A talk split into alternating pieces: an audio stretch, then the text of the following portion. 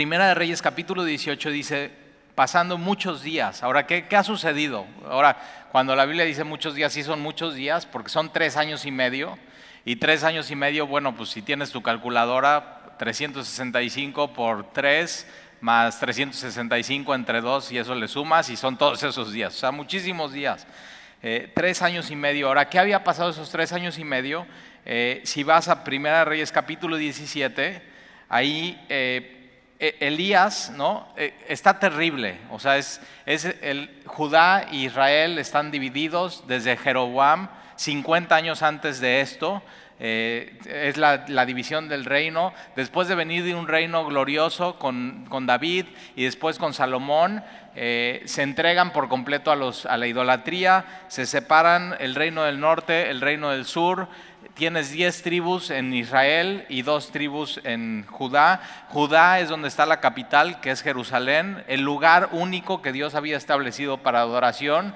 Pero de pronto vemos que Acab decide que la capital de Israel, por supuesto reino dividido, no es Jerusalén, sino él quiere hacer la nueva capital del reino y decide que sea Samaria. Por eso más adelante, cuando Jesús tiene este encuentro con la mujer samaritana, dice, bueno, la mujer samaritana, bueno, ustedes dicen que se tiene que adorar en Jerusalén, pero nosotros decimos que se tiene que adorar en Samaria. Y Jesús por eso le dice que ya, ya no va a ser un lugar de adoración como antes, sino ahora se va a adorar en espíritu y en verdad. Y entonces todo eso viene desde aquí. Eh, y, mira lo que dice versículo 1 del capítulo 17. Dice, entonces Elías, eh, ahora, ¿de, ¿de, dónde viene esto? Del versículo 31 del capítulo 16. Mira el versículo 31 del capítulo 16.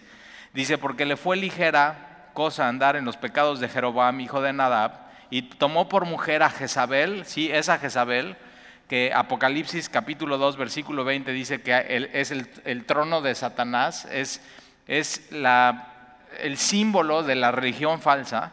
Entonces, eh, Acab decide tomar a, su mujer por Jezabel. Jezabel, su papá, es el rey de los Sidonios, Tiro, Sidón al norte, de Israel, o sea, zona gentil, donde Jesús decide ir y encontrarse con una mujer. Esta mujer va con Jesús y le dice, eh, ten misericordia de mí porque mi hija eh, está endemoniada. Y Jesús es a esta mujer que le dice que no es justo dar a los gentiles eh, o, los, perrillos, esa palabra usa Jesús, así se les, se les, dice, el pan que tiene que ser para los de Israel. Y dice esta mujer, tan solo una migaja. O sea, y Jesús dice, no he encontrado fe en ningún lugar como esta fe.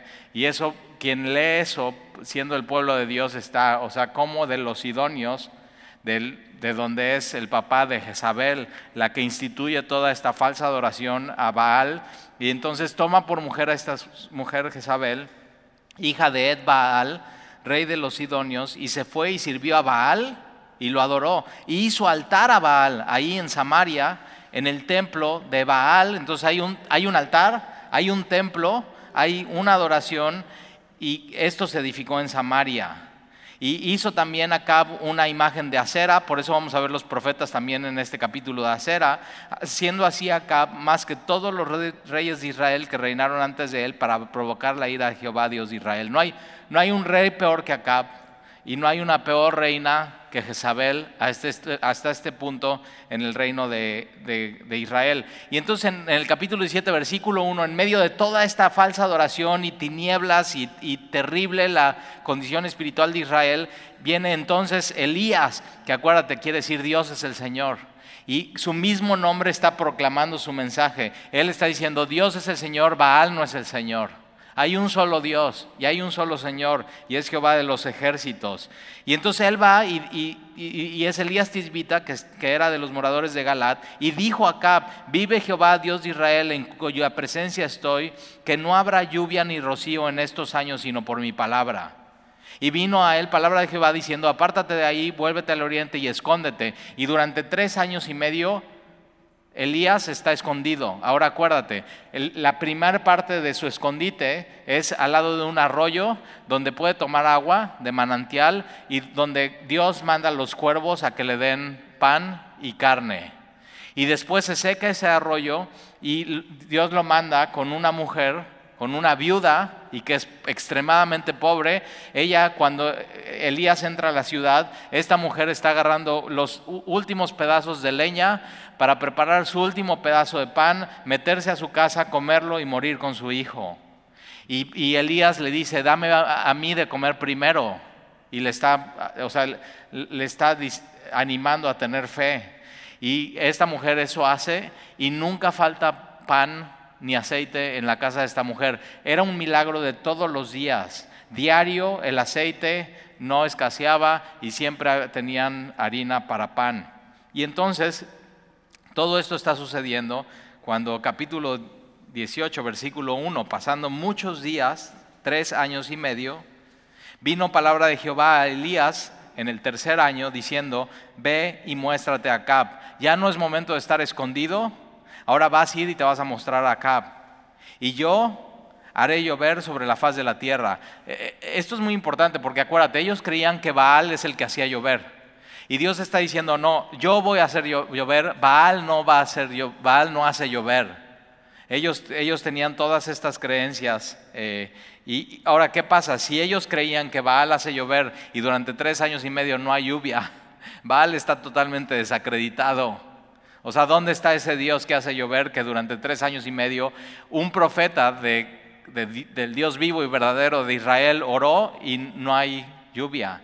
Y por más que ellos hacen, Baal no está respondiendo, está totalmente desacreditado. Acuérdate, en Santiago capítulo 5, versículo 17 dice que Elías oró fervientemente. Ahora, Elías, Santiago nos recuerda, era un hombre como tú y como yo, lleno de inseguridades, lleno de tentaciones, lleno de temores, lleno de debilidades, pero el, el poder de Elías estaba en su comunión con Dios. Acuérdate, él siempre dice que él está delante de Jehová.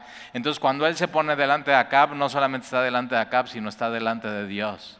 Y de ahí venía el poder de Elías. Ve, el poder de la oración. Y entonces eh, viene la palabra de Dios y dice, ve, muéstrate a Acab y yo haré llover sobre la faz de la tierra. Pero antes de hacer llover, tenía que hacer algo. Porque imagínate, si, si Dios hace llover nada más porque sí, ¿qué crees que hubieran dicho los que están adorando a Baal? Ah, pues ya es Baal. No, por fin, después de tras, milagro Baal. Pero no, antes de hacer llover Dios tenía que hacer un, tenía que demostrar quién era el verdadero Dios. Ahora, ¿qué es lo que pasa? Que siempre los que adoran otra cosa que no es Dios, siempre van a querer buscar un pretexto para decir no es Dios, fue algo más. Siempre van a tener ese pretexto y tienes, tienes que ver eso aquí en, en la palabra entonces, pero Dios no los va a dejar. Versículo 2, fue pues Elías a mostrarse a Acab y el hambre era grave en Samaria. Y Acab llamó a Abdías, su mayordomo, y Abdías, er, ahora ve el contraste entre Acab y Abdías. ¿eh?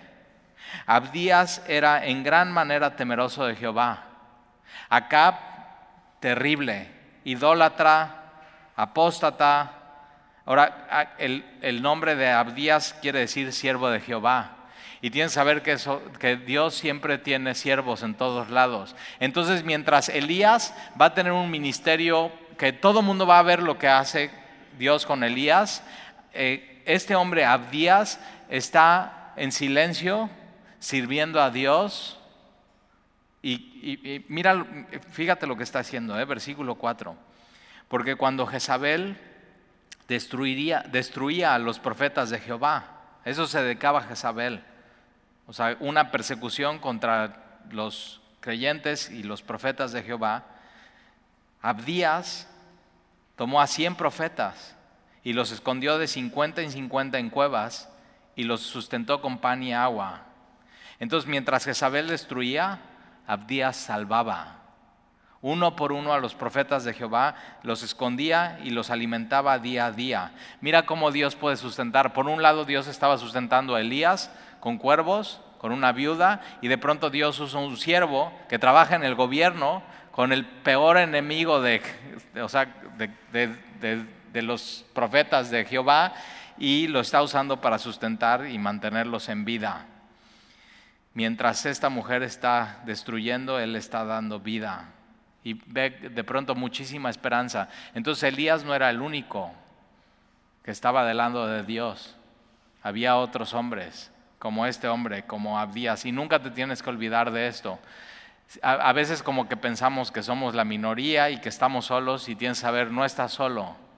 Dios siempre tiene sus, sus hijos y sus siervos obrando, a veces de manera que ni nos imaginamos, a veces de manera muy silenciosa, pero Él, Él sigue obrando en medio de este mundo, así como es.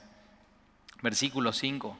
Y dijo pues acá Abdías, ve por el país a todas las fuentes de agua y a todos los arroyos, a ver si acaso hallaremos hierba. O sea, ya no había, ya no había nada. Hallaremos hierba con que conservemos la vida a los caballos y a las mulas, a los caballos y a las mulas. El pueblo muriéndose de hambre, hombres y mujeres muriéndose de hambre, y Acab está pensando en los caballos y en las mulas, para que no nos quedemos sin bestias. Acab, como todo buen gobernante, preocupado por la economía y por cómo se ve el país en vez de cómo está la gente. Nunca pongas tu esperanza en eso. Así son los gobiernos. Versículo 6 y dividieron entre sí el país para recorrerlo. Y Acab fue por un camino y Abdías fue separadamente por otro. Y yendo Abdías por el camino se encontró con Elías. Y cuando lo reconoció, acuérdate, eh, o sea, Elías es tipo Juan el Bautista. O sea, lo tenía que reconocer. Entonces cuando lo reconoció, se postró sobre su rostro y dijo, ¿no eres tú, mi señor Elías? Y él respondió, yo soy. Ve, di a tu amo, aquí está Elías.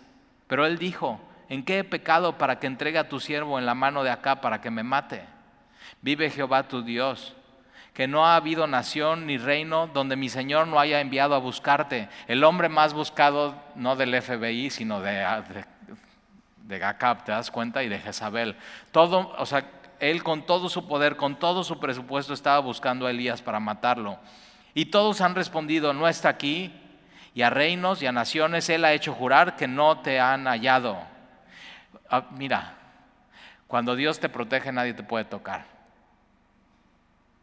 Dios lo tenía protegido. Versículo 11. Y ahora tú dices, ve, di a tu amo, aquí está Elías. Acontecerá que luego que yo me haya ido. El Espíritu de Jehová te llevará donde yo no sepa. Eh, a él, Abdías, le quedaba claro que el Espíritu de Dios había escondido y ocultado a Elías todo este tiempo. El Espíritu de Dios. El Espíritu de Jehová te llevará donde yo no sepa. Y al venir yo y dar las nuevas a Cap, al no hallarte, él me matará. Y tu siervo teme a Jehová desde su juventud.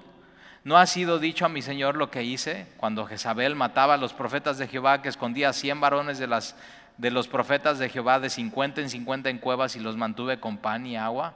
Y ahora dices tú, ve, di a tu amo, aquí está Elías para que él me mate. O sea, si, si, si Abdías va y le dice a Acab, oye, ya encontré a Elías y él te está esperando y de pronto regresan y no lo encuentra, lo, lo va a matar. Él conoce el corazón de su jefe, él conoce el corazón malvado de Acab. Y entonces eh, versículo 16, entonces Abdías fue a encontrarse con Acab. Ah, pero mira lo que, fíjate lo que le promete Elías a Abdías, versículo 15. Y, le dijo Elías, vive Jehová de los ejércitos, le está diciendo una promesa delante de Dios, en cuya presencia estoy, que hoy me mostraré a él. No te preocupes, dile a Acab, y cuando vengas yo voy a seguir aquí y me voy a mostrar a él. No voy a huir, no me voy a ir a ningún lado. Yo, eh, Elías sabía, Dios me mandó a hablar con él. Este es un profeta de Dios, versículo 16. Y entonces Abdías fue a encontrarse con Acab y le dio aviso y Acab vino a encontrarse con Elías y cuando Acab vino a Elías le dijo, ¿eres tú el que turbas Israel? Siempre hay Acabs que le van a echar la culpa a otros de lo que ellos realmente han hecho.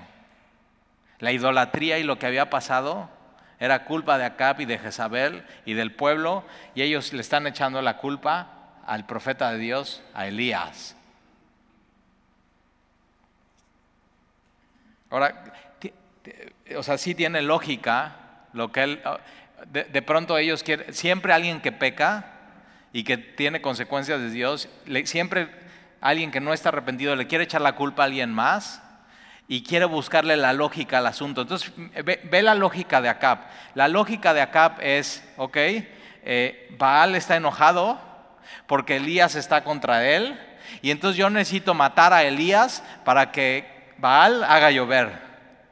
Esa es la lógica. Ahora ya lo encontró y lo tiene, él por eso lo, quería mandar a matar, pero mira lo que va a suceder. Pero eh, esa es la lógica de Acab, pero ¿qué es lo que dice la Biblia? Y siempre tienes que saber, o sea, esa puede ser tu lógica, pero ¿qué es lo que dice la Biblia? Y Deuteronomio capítulo 28, versículo 23 y 24 dice que cuando la nación pecare, Dios por castigo iba a suspender la lluvia del cielo y que para que volviera a llover se requería arrepentimiento. Si tan solo hubiera leído eso.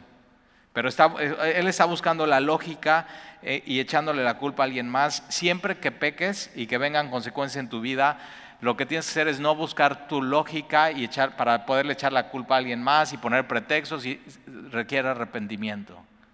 El pecado requiere arrepentimiento. Y entonces, eh, versículo 17, cuando Acab vio a Elías, le dijo, ¿eres tú el que turbas Israel? Y él respondió, yo no he turbado Israel, sino tú, derecho Elías, ¿eh?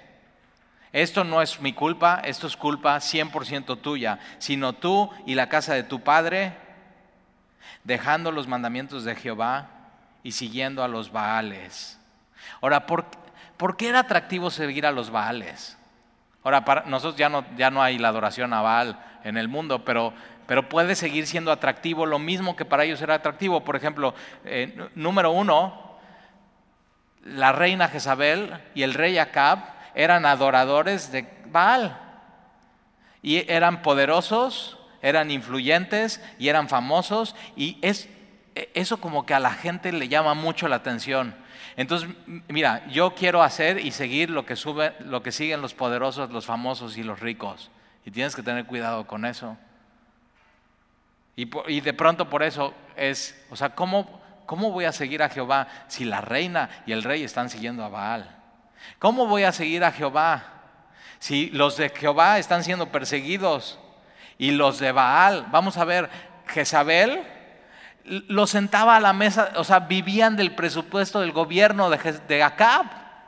Y entonces de pronto eso puede ser muy atractivo, como muchas cosas hoy puede ser atractivo, entonces tienes que tener cuidado con eso. Número dos, en, en Samaria y en ese lugar, la tradición y, antes de que el pueblo de Dios llegara ahí, la tradición y la, historia era la adoración a Baal, antes que la adoración a Jehová. Y tienes que tener mucho cuidado porque de pronto te puede jalar mucho la tradición y la historia de tu familia para no adorar al Dios vivo y verdadero en tu vida.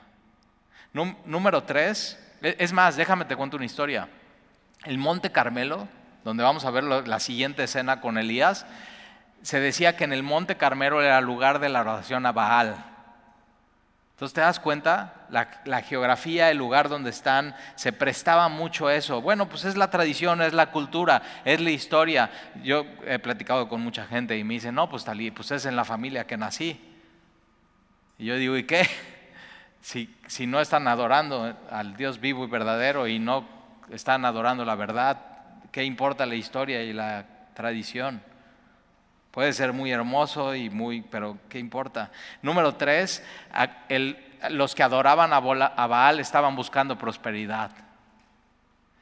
Y, o sea, imagínate, era agricultura, entonces era el, Dios de la lluvia, el Dios de la fertilidad, el Dios de la prosperidad, y entonces eh, están los israelitas y por otro lado están los que están adorando a Baal y están viendo el campo y ya sabes la historia, siempre el campo de al lado se ve más verde y más bonito.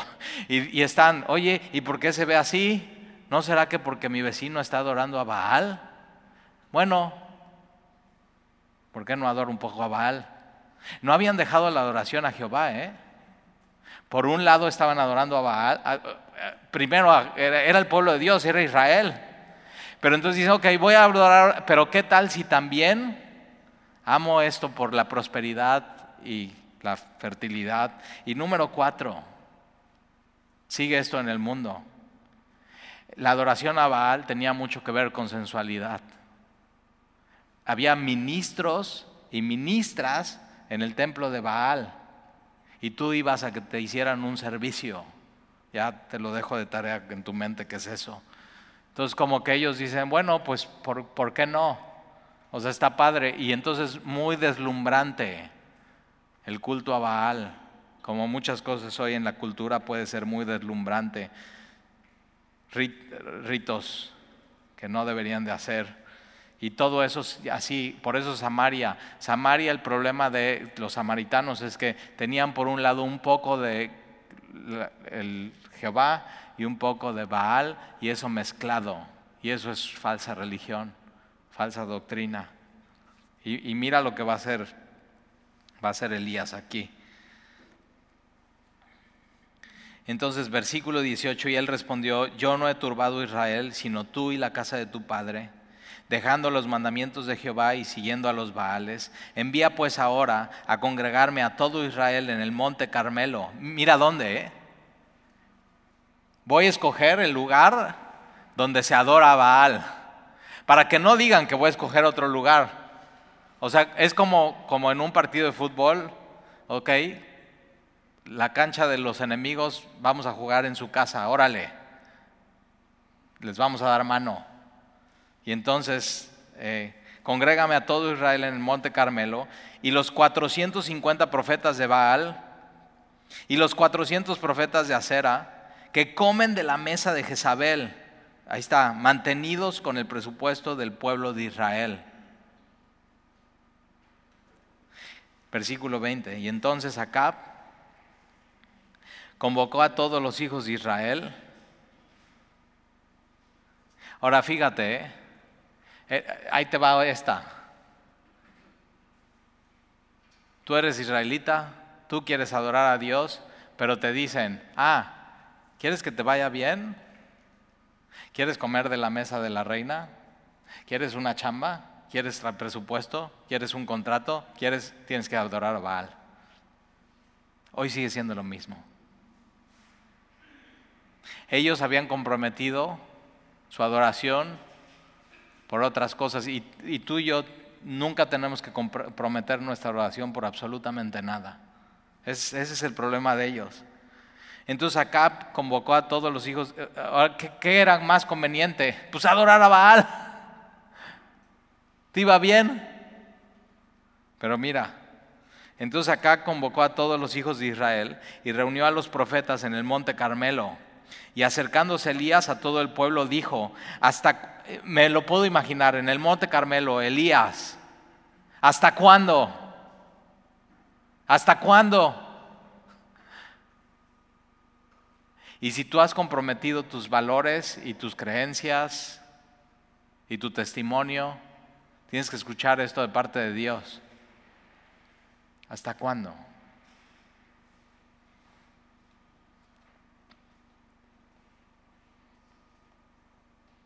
¿Hasta cuándo claudicaréis vosotros entre dos pensamientos? Esta palabra claudicaréis como que ya no se usa tanto, o sea, nada, pero es ¿hasta cuándo vas a seguir vacilando? O hasta otra, me gusta mucho esta traducción, bailando. O sea, ¿hasta cuándo vas a seguir bailando? Un poco con Jehová y un poco con Baal. O sea, en un matrimonio es, mira, si tú te vas a casar con una mujer, es para que bailes con ella toda tu vida y que no bailes con otra más. Ellos estaban siendo infieles. Cuando me conviene, bailo con Jehová. Bueno, cuando me conviene, por el gobierno, por esto, por el otro, bailo con, con Baal. Eso todavía pasa en los corazones cristianos. Hay una lucha. ¿Con quién vas a estar?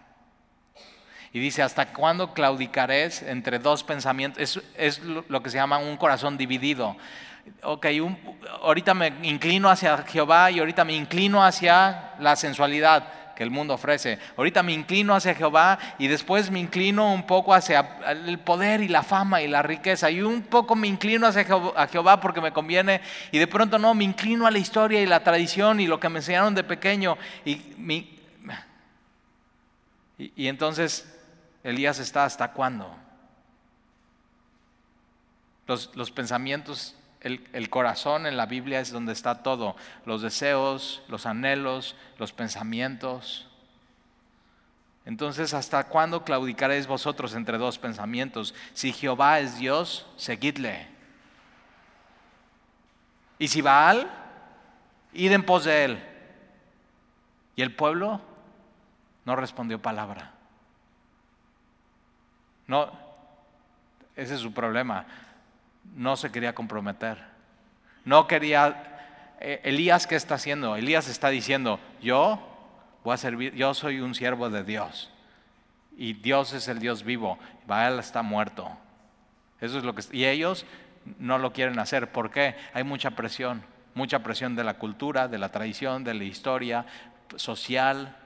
O sea, está Cap, que Sabel va a saber. Están, o sea, hay 450 profetas de Baal y uno de Jehová. Ahora, ojo, ¿eh? No porque haya 450 quiere decir que tienen la razón. La verdad es la verdad, 450 o no, contra uno.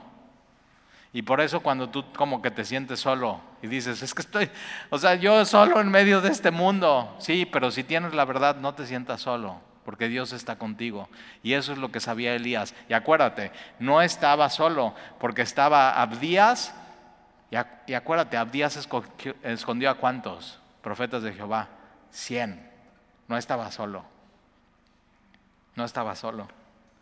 Hasta en los momentos de mayor tinieblas en el pueblo, había hombres fieles y mujeres fieles siguiendo adorando a Jehová.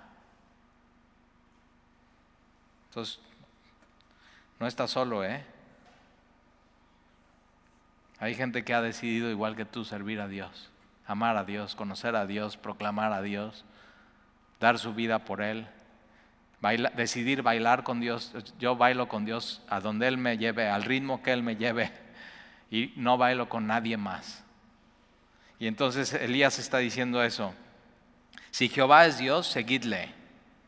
La teología va de la mano del discipulado. O sea, si tú crees que Jehová es Dios, ok, tienes que seguirle y tienes que seguir sus mandamientos. O sea, tu teología se tiene que volver práctica. Y, ellos creían en Dios, eran el pueblo de Dios, pero ¿qué es lo que pasaba? Que su teología no era práctica, no estaban siguiendo lo que Dios decía. Y si tú has decidido creer en Dios, que Jehová es Dios, entonces tienes que hacer lo que Dios, lo que Dios dice y tu teología tiene que ser práctica. Y Elías sabía, ellos no están practicando la verdad. Él, lo sabía. Y entonces dice, si Jehová es Dios, seguidle. Y si Baal, id en pos de él. Y el pueblo no respondió, no respondió palabra. Entonces creer en Dios exige seguir a Dios. Es, es, es, eh, Dios demanda, ¿crees en mí? Ok, sígueme. Haz lo que yo digo baila solamente conmigo, no tengas un corazón dividido. Es, y créeme, ¿eh? es la vida más plena y más increíble y de mayor gozo y paz decidir seguir a un solo, a Dios, al Dios vivo y verdadero. Y decir, mi corazón no se incline hasta, ante todas esas cosas. Y versículo 22, y Elías volvió a decir al pueblo, me, encanta porque no contesta nada y Elías está así ¿Hasta cuándo van a seguir así? ¿Hasta cuándo? Y el pueblo no contesta. Y Elías volvió a decir al pueblo, solo yo he quedado profeta de Jehová, mas de los profetas de Baal hay 450 hombres. Versículo 23. Désenos pues dos bueyes y escojan ellos uno. Entonces, ahí te va, ¿eh? ¿Dónde va a ser esta prueba? O sea, Elías, Elías va a hacer que el Dios verdadero se levante. Si es Baal, que se pare. Si es Jehová, que se pare. En, algo va a ser una prueba. Y entonces, ¿dónde Elías escoge dónde? Bueno, Dios escoge. ¿Ok? Donde no nos favorece. ¿Dónde? En el monte Carmelo, en el lugar de adoración de Baal. Órale. 450 profetas. Órale. Dios dice, yo uno. Y eh, traigan dos bueyes. Ustedes escojan. No volado, ¿eh? No, a ver, no, no, ah, no. Ustedes escojan. para que vean que no hay truco. Y córtenlo en pedazos y pónganlo sobre la leña, pero no pongan fuego debajo. Y yo prepararé el otro buey, el que ustedes no escogieron, y lo pondré sobre la leña y ningún fuego pondré debajo. Invocad luego vosotros el nombre de vuestros dioses. Ojo, eh, no era un solo dios, no era Baal, porque también Baal, Acera, tenían muchos dioses. Y la diferencia era que el pueblo de Dios adoraba un solo Dios. Y tú, nosotros, tú y yo, adoramos un solo Dios, un solo Señor, un solo mediador. A Él le adoramos, a Él le servimos, a, a uno solo le oramos. Es lo que nos hace completamente diferentes a todas las demás religiones de la tierra. Y entonces, es, eh, versículo 24, invocad luego vosotros el nombre de vuestros dioses, y yo invocaré el nombre de Jehová, un solo Dios. Y el Dios que respondiere por medio de fuego, ese sea Dios. Y todo el pueblo respondió diciendo, ahora sí responden, bien dicho. O órale, vamos a, vamos a competir, bien dicho. Ahora fíjate, ¿eh? Dios es Dios con fuego o sin fuego, pero Dios va a demostrar que Él es Dios. Dios podría no demostrar nada y Él sigue siendo Dios. Piensa en eso, ¿eh? Pero Él le encanta demostrar que Él es Dios. Le encanta manifestar y le encanta mostrar su poder.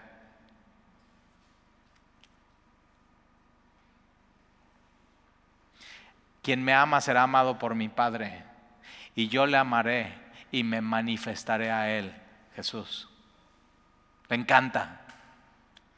Y entonces fíjate, bien dicho, versículo 25.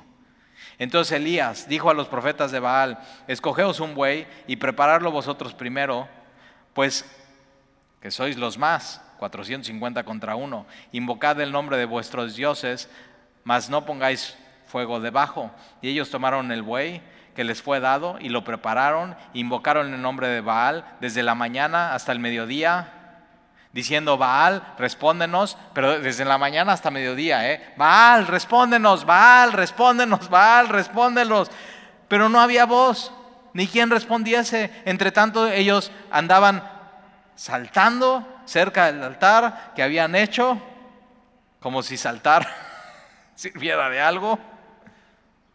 Por eso nos saltamos aquí en semilla, ¿ya ves? Versículo 27. Y aconteció al mediodía que Elías se burlaba de ellos. Este cuate me encanta. Sarcástico. Entonces Elías se burlaba de ellos diciendo, gritad en alto, o sea, no están gritando bien, griten más. Como si gritaras más, te escuchara más. Por eso tampoco gritamos. Gritad en alta voz porque Dios es. quizás esté meditando. ¿Te imaginas Val? Mm. ¿O tiene algún trabajo? Eh, Reina Valera lo pone muy elegante. ¿O tiene algún trabajo? Pero el original dice, o fue a defecar. Elías está tremendo. O sea, está meditando. O posiblemente, pues, fue al baño. Por eso no contesta.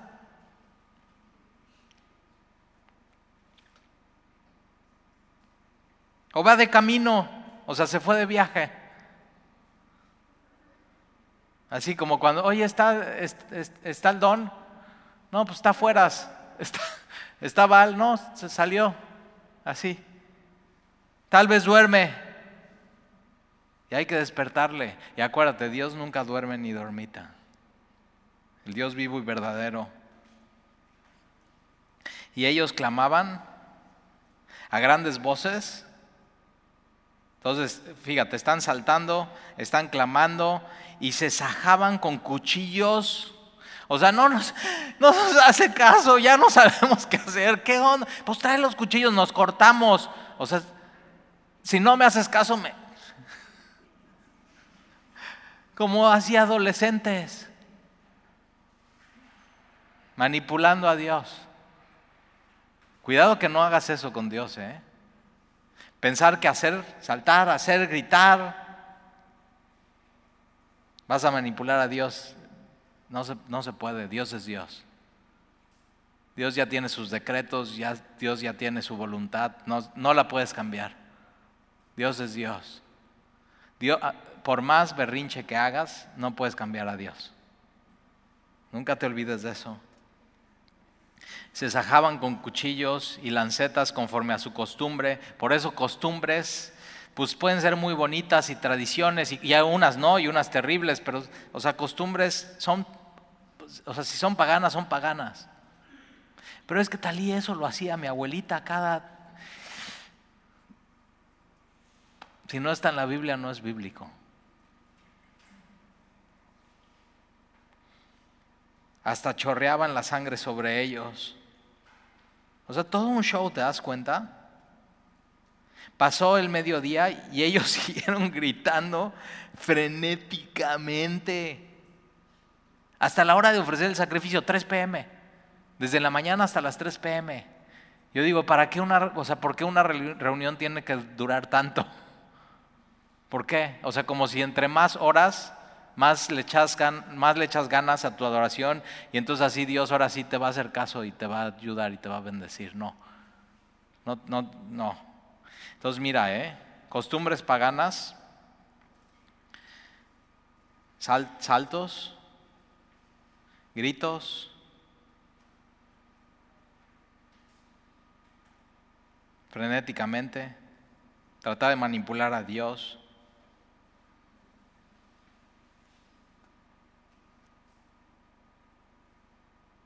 Y entonces pasó el mediodía y ellos siguieron gritando frenéticamente hasta la hora de, ofrecer el sacrificio, pero no hubo ninguna voz, ni quien respondiese ni escuchase, nada de nada. Entonces dijo Elías a todo el pueblo, o sea, ya Elías está, ya, ya es la hora del sacrificio. ¿A qué hora era el sacrificio en Jerusalén? Tres. Ya, ya se les acabó el tiempo, ya es la hora del 50 años que posiblemente ellos no iban a Jerusalén por el reino dividido y no habían visto el sacrificio. Y dice, ahora, ahora voy yo, ya, tres de la tarde. Y entonces Elías dijo a todo el pueblo, acercaos a mí. Y mira lo que va a hacer Elías, sencillo,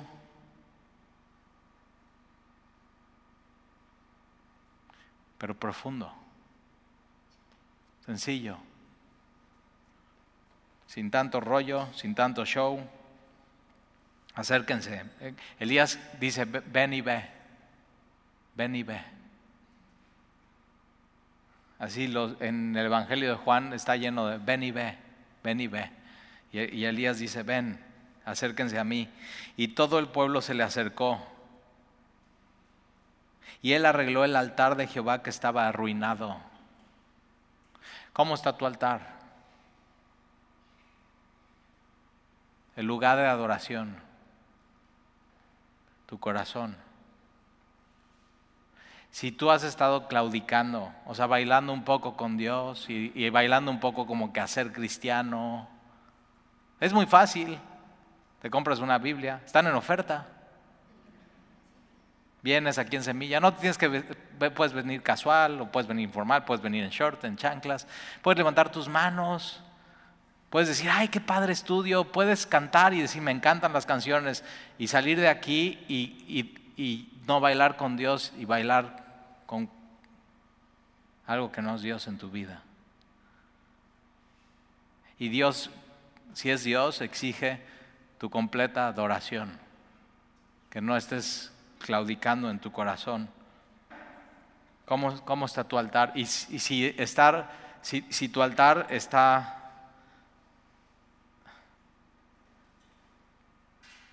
porque tienes un corazón claudicado, tu altar está así arruinado y has dejado de adorar a Dios vivo y verdadero, has dejado de ponerle atención en tu vida, te has ido por otras cosas y te has inclinado tu corazón a otras cosas y, realmente has abandonado a Dios, puedes hoy arreglar el, altar y decidir adorar a Dios. y mira lo que hace Elías arregló el altar de Jehová que estaba arruinado. Y tomando Elías doce piedras, conforme al número de las tribus de los hijos de Jacob. Ahora, eh, para Elías dice, no, no somos diez y dos, somos doce. Cuando Jesús está orando, dice, Padre, así como tú y yo somos uno, yo quiero que ellos sean uno. En esto conocerán que son mis discípulos, que se aman el uno al otro. No, no debe haber divisiones. O sea, las divisiones por tribu era para ver cómo, qué tribu hacía qué, cómo se colocaban en el tabernáculo, qué territorio les tocaba, pero, eh, y era para que no perdieran su identidad, pero nunca era para dividirse. dividirse. El Espíritu de Dios no quiere dividir, quiere unir, quiere que estemos en armonía. Y entonces Él está diciendo, no, son doce piedras conforme a las doce tribus de Jehová. No tiene que ver la tribu, no tiene que ver el, gobierno del norte, el gobierno del sur, no tiene que ser Israel. Y no es Israel y Judá es Israel. ¿Por qué?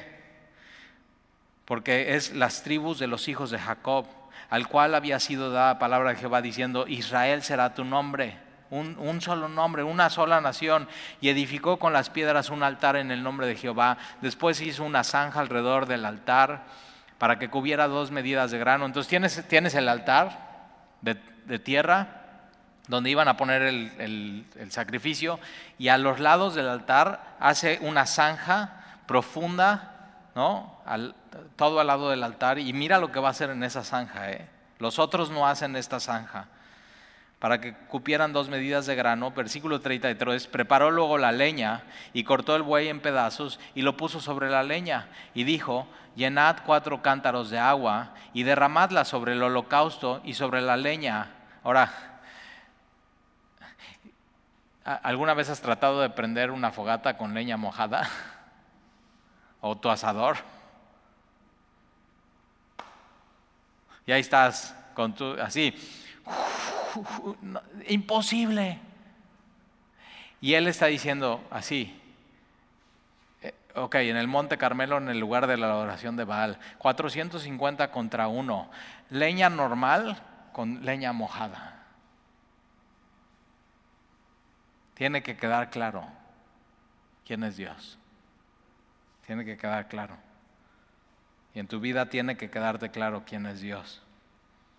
Y entonces cuatro cántaros de agua, derramarla sobre el holocausto y sobre la leña. Y dijo, hacerlo otra vez. Y otra vez lo hicieron. Dijo aún, hacerlo la tercera vez y lo hicieron. O sea, mucha agua. De manera que el agua corría alrededor del altar y también se había llenado el agua, el, agua eh, toda la zanja alrededor. Y cuando llegó la hora, tres de la tarde, de ofrecer el holocausto, se acercó el profeta Elías y dijo, mira, eh, oración sencilla, simple poderosa, sin tanto rollo. Jehová, Dios de Abraham, de Isaac y de Israel. Sea hoy manifiesto, manifiéstate Señor, sea hoy manifiesto que tú eres Dios en Israel y que yo soy tu siervo y que por mandato tuyo he hecho todas estas cosas. ¿Qué cosas? El haber orado y que no haya lluvia. La sequía fue voluntad de Dios, 100% de Él. Ahora, tenía un propósito y a veces las sequías en nuestra vida, las dificultades, tienen un propósito. Mira, pon atención a este propósito. ¿eh? Y entonces dice, versículo 37, respóndeme, Jehová, respóndeme. No hay saltos, no hay gritos, no hay, o sea, no hay show. Respóndeme, Jehová. Respóndeme para que conozca este pueblo que tú, oh Jehová, eres el Dios. Dios quiere que su pueblo le conozca. Y a veces Dios permite sequías en tu vida y pruebas y dificultades para que tú le conozcas a Él.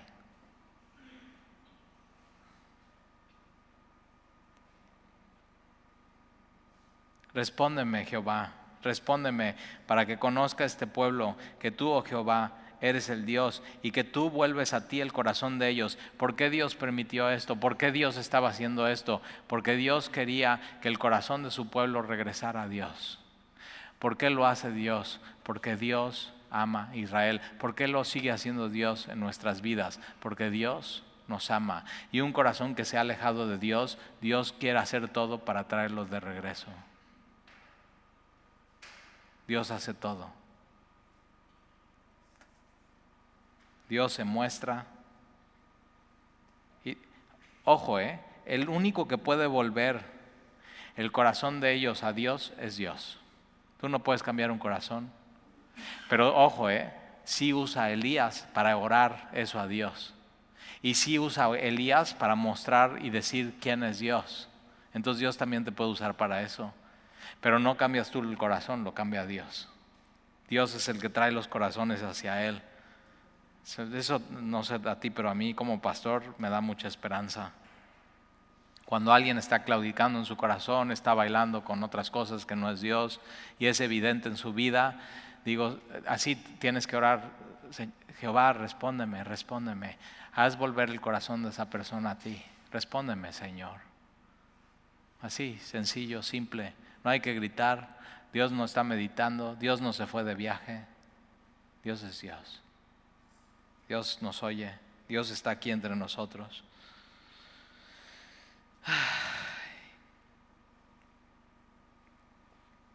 Versículo 38. Entonces cayó fuego de Jehová. Así. Estos, ah, todo un rollo, bailes, gritos, nada. Señor, respóndeme.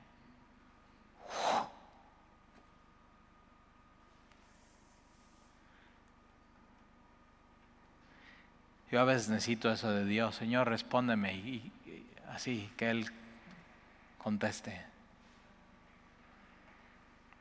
Entonces cayó fuego de Jehová, consumió el holocausto, la leña, las piedras, el polvo, todo, y aún limpió el agua que estaba en la zanja, lamió el agua, así, el agua alrededor, no quedó nada. Y todos, solamente dos veces Sucede esto en el Antiguo Testamento antes de esto. Uno es cuando Moisés inaugura el tabernáculo, fuego de Dios, se prende el holocausto. Dios con eso está diciendo, luz verde, admito la adoración en este lugar y admito la adoración de mi pueblo, adórenme. Yo soy el Dios vivo y verdadero. Y cuando el templo de Salomón, ¿te acuerdas? Todos están con la expectativa, después de tantos meses del templo, y Dios, ¡fum!, inaugura el templo y, y aquí. Y Dios con esto está diciendo, admito la adoración de mi pueblo, yo soy Dios. Y lamió el agua que estaba en la zanja. Y viendo todo el pueblo, todo el pueblo, se postraron y dijeron, Jehová es, Jehová es el Dios, Jehová es el Dios. Ok, entonces, ojo, ¿eh? si vas a decir que Jehová es el Dios, síguele, síguele. Solamente vas a poder bailar con Él. Jehová es Dios, Jehová es el Dios. Versículo 40. Entonces Elías les dijo, prended a los profetas de Baal. Eh, los profetas de Baal no están diciendo Jehová es Dios, ¿eh? estos nada más están así. Prended a los profetas de Baal para que no escape ninguno. Y ellos los prendieron. ¿Quiénes? El pueblo.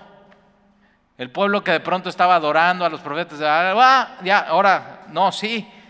Y ellos prendieron y los llevó Elías al arroyo de Sison. El arroyo, por supuesto, está seco. Por culpa de la adoración. Y entonces los llevó al arroyo de Sison y ahí los degolló. Entonces no hay agua, pero sangre. ¿Y qué es lo que está haciendo Elías? Es, ok, eh, los profetas de Baal van a recibir el mismo trato que recibieron los profetas de Jehová. Muerte. Muerte. Y ahora sí, ya habiendo dicho esto, no hay ningún profeta de Baal, ahora sí Dios va a hacer llover. Para que nadie le quede para duda, Jehová es Dios.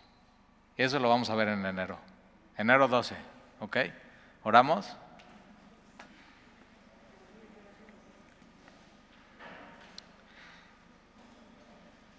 Déjame te hago una última pregunta antes de orar.